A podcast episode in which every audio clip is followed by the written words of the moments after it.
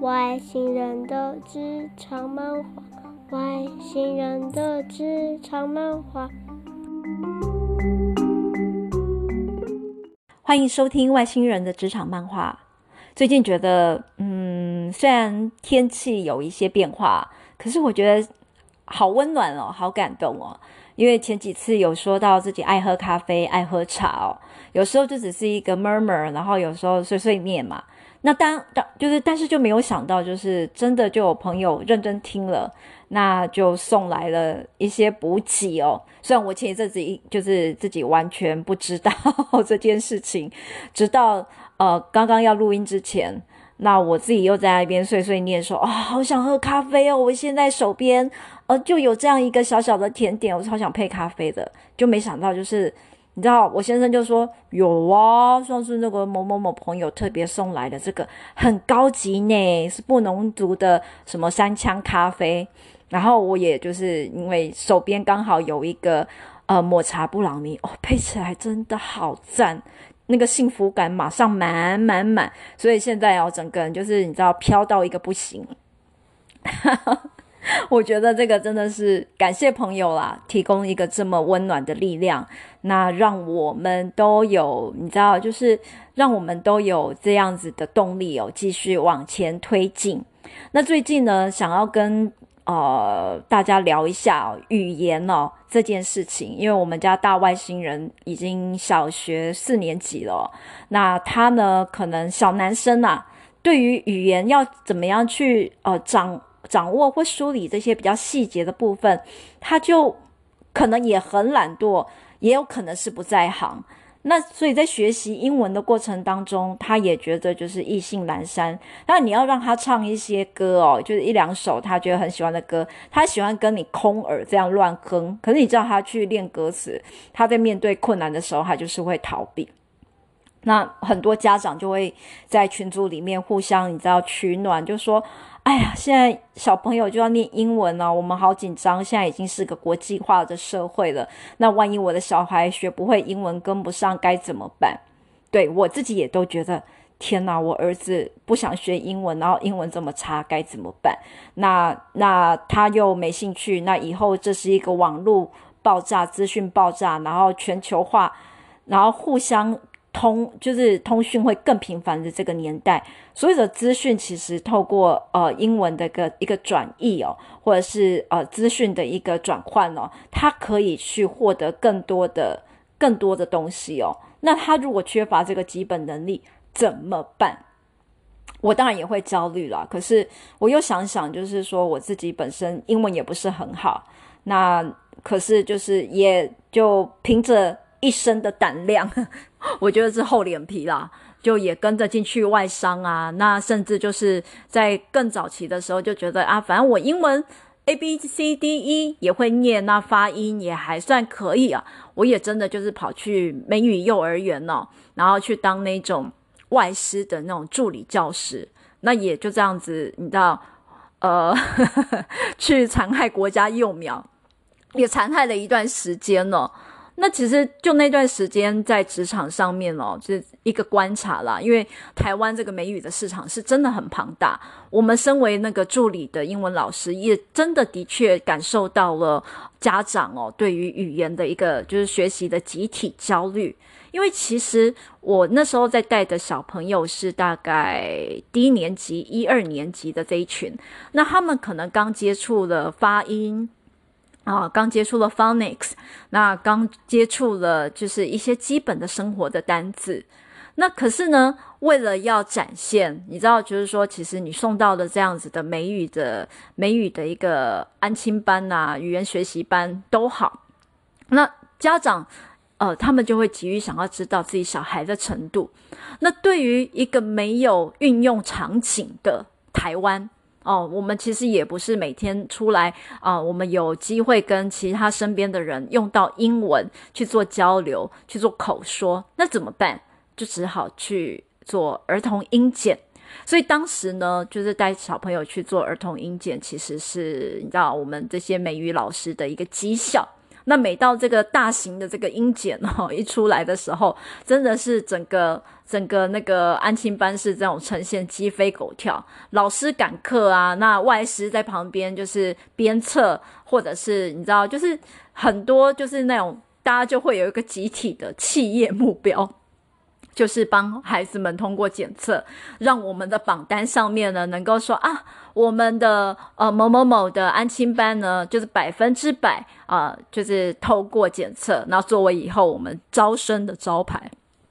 那面对这种语言的一个焦虑，早期的铺路哦，其实就是也延伸到大家在思考到，就是这些人才他以后到了就业市场上面。多了一份语言的能力，是不是就是有办法，就是展现，或者是说拿到更好的待遇哦？当然没有错，其实这样子的逻辑根本上都没有错的。可是你知道，回到了自己在职业上面的闯荡，我们我遇到了很多非常奇怪的事情，应该可以说是称之上称得上是那种职场鬼故事等级哦的这种。这种呃，就是关于语言方面的一个故事哦。因为其实很有趣的是，我在二零一二年左右那个时候，呃，接到了客户的一个案子。那那个案子呃是在中国啊，那所以会有一些很有趣的事情。那个时候帮他们找了一个亚洲区哦。亚洲区的 supply chain 的一个人选，那接这个案子的时候，我们就非常狐疑，因为当时呢，呃，据他们自己内部的 HR 对口单位在说，他们其实已经找到了一个能力相当不错的人选，而且上上任也不过才一个月，那感觉上呢，所有的主管都很喜欢他呀，可是就不知道为什么，就是他们就是呃还要再。重新找这样一个职位，那那个人那个人到底是要把他给请走，还是何去何从？就当时的 HR 好像也有一点头痛，所以跟我们呃有了这样的一个对话。那我就问说，这个人既然每一个主管都那么喜欢他，那你们也都谈得很好，为什么你们还要在这么短才一个多月，他才上任一个多月，就要想要把他给？呃，就是 replace 掉，当然不能说是把它弄走了。我就讲了一个比较 neutral 的那个专业名词，说你们为什么想要把它 replace 掉？那那个 HR 也很有趣，就说我们都不知道啊。我们那时候拿到他的 CV 的时候，就看他是美国某某某大学毕业的硕士嘛，就是然后呃。各种经验看起来也挺符合。那整个主管呢，在面试过程当中，我们的主管的 platform，我们也有三四个主管跟他对谈，都相谈甚欢呀，能力也不错呀。这个人呃，跟人的相处也挺好的呀。那我说，那到底问题出现在哪儿呢？你可以告诉我吗？对不起，我我又莫名其妙用的这个腔怪腔怪调。那那那个对口的 HR 跟我讲说，就。就是他跟我们说，他给我们说呀，你秘密，你你你说这个事情可不可笑啊？他说他给出了场车祸，那那那个车祸撞坏的地方是他英文的部分，所以他整个人都挺正常，就英文全忘光了呀。那所以，然后过了一个月之后，就是。大家发现他在于对于语那个英文的部分，因为他们可能公司就是在团队里面有其他单位，他就是莫名其妙的在决策的或阅读方面就是推推给了其他的人。那属下啦，或者是其他协同单位感到狐疑的时候，发现了这个事情，哎呀不得了，晴天霹雳哦，只好赶快再找一个人来应对。那后来他何去何从，我不知道了，我只知道我就这样子帮他找了。一个新的，帮他们找了一个新的人选了，去替补。那你说这是不是那个语言的鬼故事？好啦，这个鬼故事大家听的不要就是就是大家博君一笑。可是就是说，你真的语言不好就没办法在呃一些国际的公司生存吗？我我觉得倒也不尽然呐、就是看你在你愿不愿意去学习，还有你敢不敢用。因为其实台湾的教育环境哦，出来很多人是那一种。呃，托育高分，但是他懂得考试，他不会运用。他也没有就是对于在呃跟人际互动使用语言的这种 sensitivity，所以他永远在思考上面或者是应用上面应对上面都呈现一个非常僵化的局面。所以在职场或者是说在面试当中，我也遇到过不下十个那种学历很好、国外留学回来的。跟我要求极高的薪水，你刚毕业，你薪资月薪要八九万，但是你跟他讲，呃，呃，你的就是你开始用英文跟他面试的时候，对方呢就告诉你，哦、呃，我在英国念书，那我很少讲英文，可是我会写，很冠冕堂皇吧。可是我也遇到过那种，就是从头到尾在台湾念书，大学毕业，可能甚至不是很好的大学，可是呢，他跟你应答流利，即便他可能带着腔调，可是他就是有办法，有办法 convince，也有办法把他想要表达的事情表达得很好。那这样的人才，对于企业来说，我问你，你选哪一种？哦，那另外一个就是要分享的故事，就是也是比较出人意表的。那是在一个传产哦，传产的一个产业。那其实就是他们一一向啊，就是说都是在国内，然后就是讲中文的一个，就是不太需要去国际化，然后整个产线啊、场域都是都是呃讲中文的一个场景，甚至是讲台语哦的一个工作环境。可是呢，就是在他们的 owner，呃，在有一段的那种起飞，他们的那个整个产业的起飞的时候，诶，去做了其他的这个投资跟整并哦，把企业给延伸到了世界的其他角落。那那几年的起飞期，就是也让整个公司哦变得非常的蓬勃，发展蓬勃。可是这些公司的老总。很资深的这些把公司支撑起来的老总，毕竟啊，他们的背景相对来讲都还是比较呃 local，所以他们其实也没有受过什么语言的教育跟训练，就必须要因为他们自己在生产上面的专业哦，跨跨海，然后去管理这些他们所谓那些那 种金毛 金毛的白人的这些工厂。那我说那。这个这样子的状况，他一个大老粗，一个只会讲中文的那个阿伯，因为已经真的是个阿伯的那个老总，他要怎么样去管这些你知道外国人？尤其他们那时候去，好像是买到那个加拿大法语区的那个工厂，然后我就觉得很有趣。那听到里面的那个主管在分享。那才更可爱呢！我说你你这你这个你这个呃只会讲中文跟台语的老总去了，到底要怎么样去跟这些所谓的呃外国人去做对话？然后又要开这种国际的会议，那你们的老板呃要怎么样去做沟通？是不是都要透过翻译？他说不不不不不，我跟你说，我们这个老总很厉害的，他呢去呢就因为呃 owner。就是给他们开了很好的酒嘛，那现场他就拿着酒，然后每一个老外他都干杯，Cheers！好，他第一句学的就是跟这些老外每一个总的都是 Cheers，Cheers。然后可是我说你们不是有一个所谓的什么样子的内部的一个经营大会吗？他说这也很简单呐、他说他也真的是开了眼界，这个大老总果然呢也是在业界打滚了几十年，那脸皮够厚。然后他的心脏也够大，那他也就是觉得就是也非常的有自信。然后他说他上去就跟几十个那个外国人呢开会，就是说，everyone cost cost machine too expensive cheap cheap cost down understand OK 哦，他就用这几个单词。然后每一个、每一个、每一个外国的主管就都听懂了，很简单。我今天要来买你们公司，然后我们现在要来整病的，就是我们要 cost down。那你们不要再想说要买新的机器了，你们不要再买新的设备了，我们就是要想办法让整个流程生产。做 cost down，然后我们用便宜的方式去解决。好，你们都懂了吗？了解吗？OK，好，Cheers，继续喝酒。哎，他他这个大方向，这个指引每个人都听懂了，而且后面听说也很有趣的就是执行的还不错。我觉得这个真的是那个在职场里面鬼故事哦，也给大家一个分享跟体验。这是这这是呃千真万确的故事哦。那你不要去觉得哦，就是说那哎呦，你讲的这都特例啦，也有那种那职场上也有那种就是一堆人家那种啊呃 bilingual trilingual 的哦，他们都好贵好厉害怎么样？我说 no no no no no，你不要以为 trilingual bilingual 就厉害。我跟你讲，我就真的遇到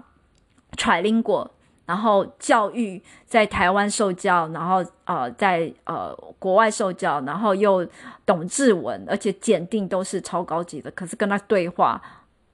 就是完全不知道在讲什么。我们同样都用中文，你知道，我曾经跟某一个某一个呃有趣的一个互动的一个协同单位啊的一个对口，那他是 trilingual，而且在日本工作一段时间。那同为在 HR 相关的领域工作，那我们是在交换某一个职位的一个需求。那因为有时候在讲一个职位的时候，我们需要去摸索这个职位它本身的脉络，它的内内容跟工作是什么，我们才有办法去判断未来进来的这一群求职者，他们是不是能够胜任这样的一个工作，会有几个筛选条件跟几个沟通的一个基本内容。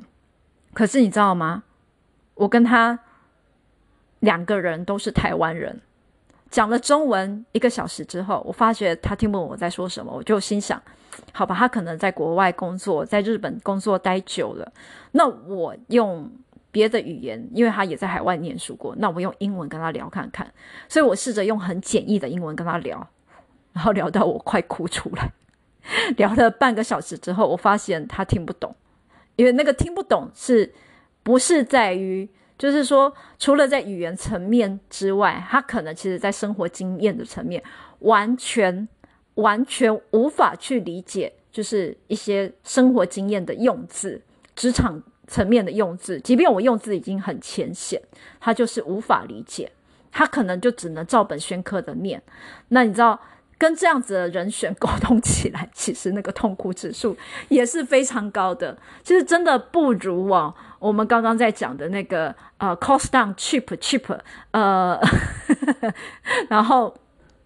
don't don't buy machine expensive，OK OK，这样子的人哦。你不要，就是我觉得我们也不要，因为我们学习了一定的英文，然后可能跟呃我们在学业上的表现啊有一定的程度，那考试考得还不错，你就去 你就去呃有自己要、哦、把自己抬高身价，有什么太高的本位主义？No，这些东西其实就是我们自己要回归到语言，它必须要运用到沟通这个场景，语言真的就是要让。你相对相对的使用语言的这一方，你相对方能够理解，所以为什么肢体语言会是一个语言？那你发出的声音、表情也都是语言的一部分。如果今天你的语言本身有沟没有通，那根本就算你会讲也是没有用的。比如说，我就曾经啊，在跟朋友到那个巴黎。然后去那边杀价的时候，觉得诶，大家都用英文嘛，然后你就用一个英文，你自以为你英文还不算差哦，至少你有你知道还可以有一些基本的发音，也敢用英文，就是你知道去去 去残害国家幼苗啊，去教书，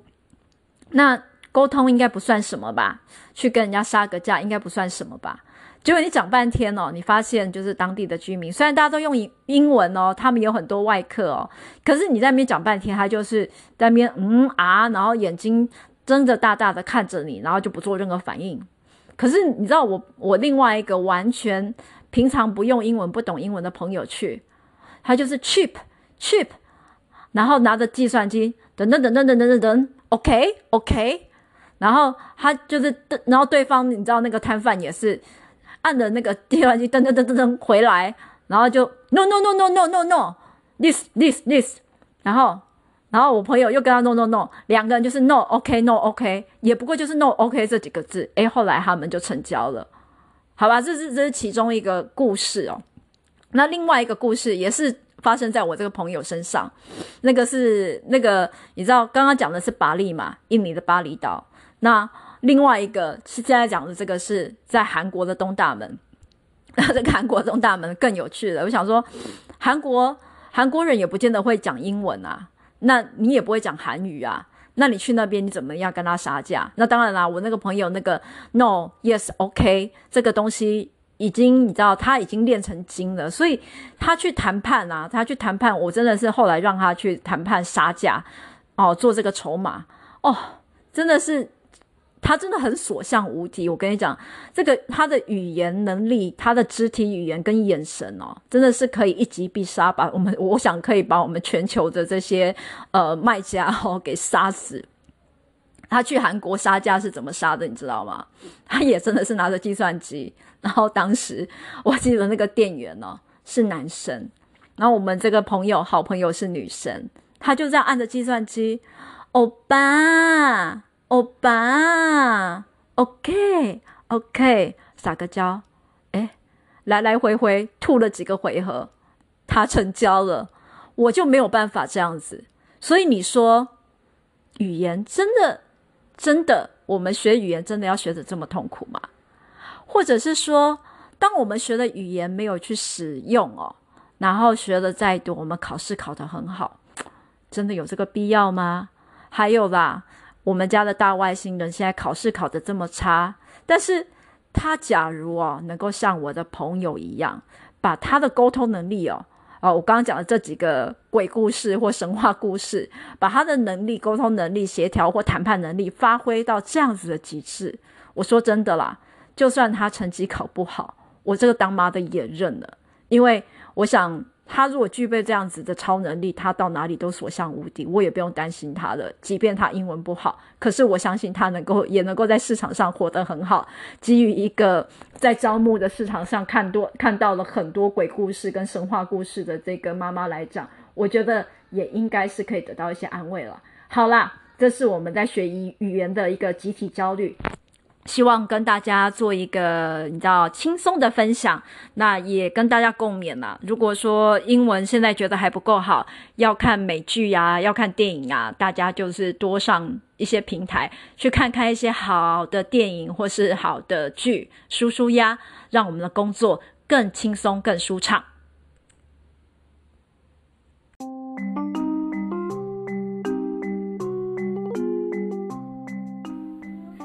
谢谢收听，还有更精彩的哟。